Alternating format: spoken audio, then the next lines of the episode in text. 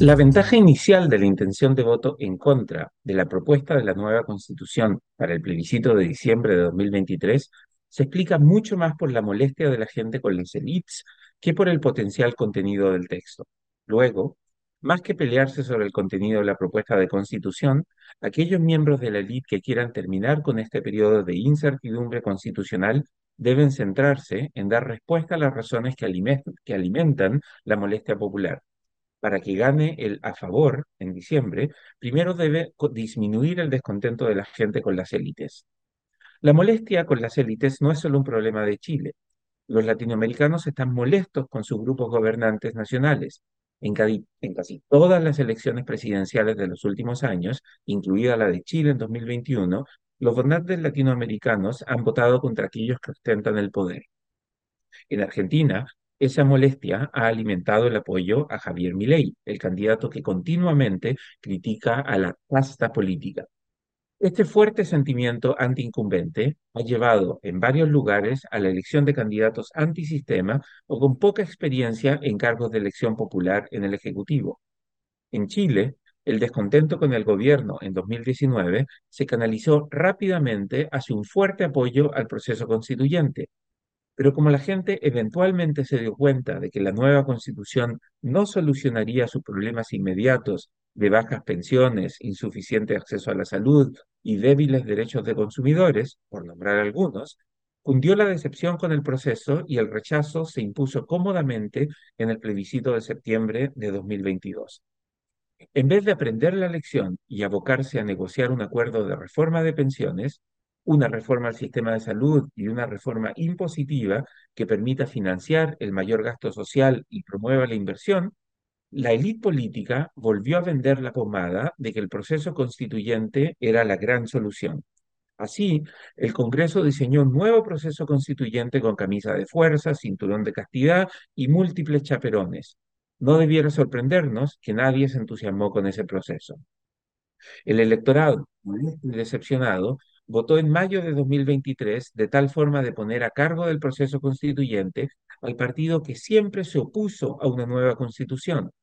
Sabiendo que la gente sufre de fatiga constitucional, el Partido Republicano ha decidido separar aguas con el resto de la élite y ha intentado modificar el texto constitucional redactado por la Comisión de Expertos.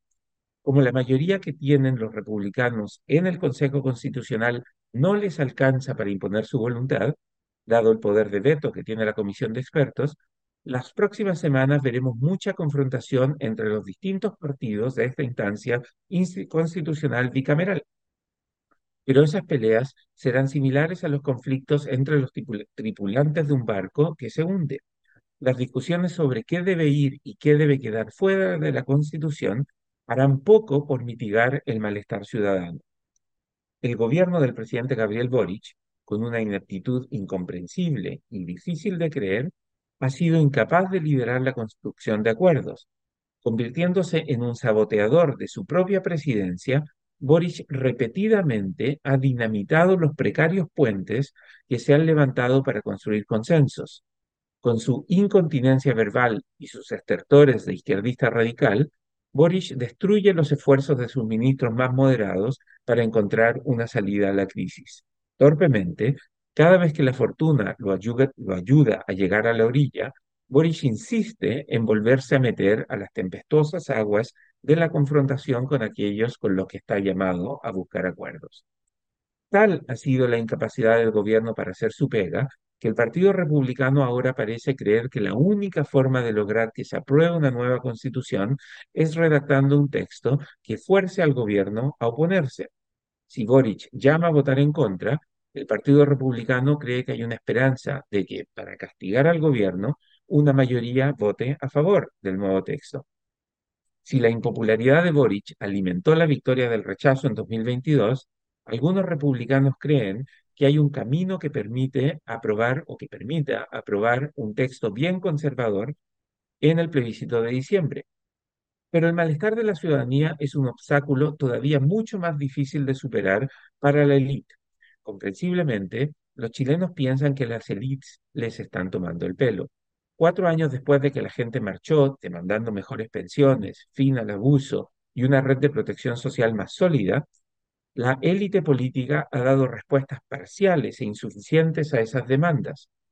Aunque la pensión garantizada universal ha sido una mejora sustantiva, los chilenos siguen ahorrando demasiado poco cada mes para que las pensiones mejoren en el futuro. Además, se han sumado nuevos problemas. La delincuencia y el estancamiento económico hacen que la gente perciba que las cosas van a empeorar antes de que puedan comenzar a mejorar. En ese contexto, el camino del voto a favor de la nueva constitución está puesta arriba.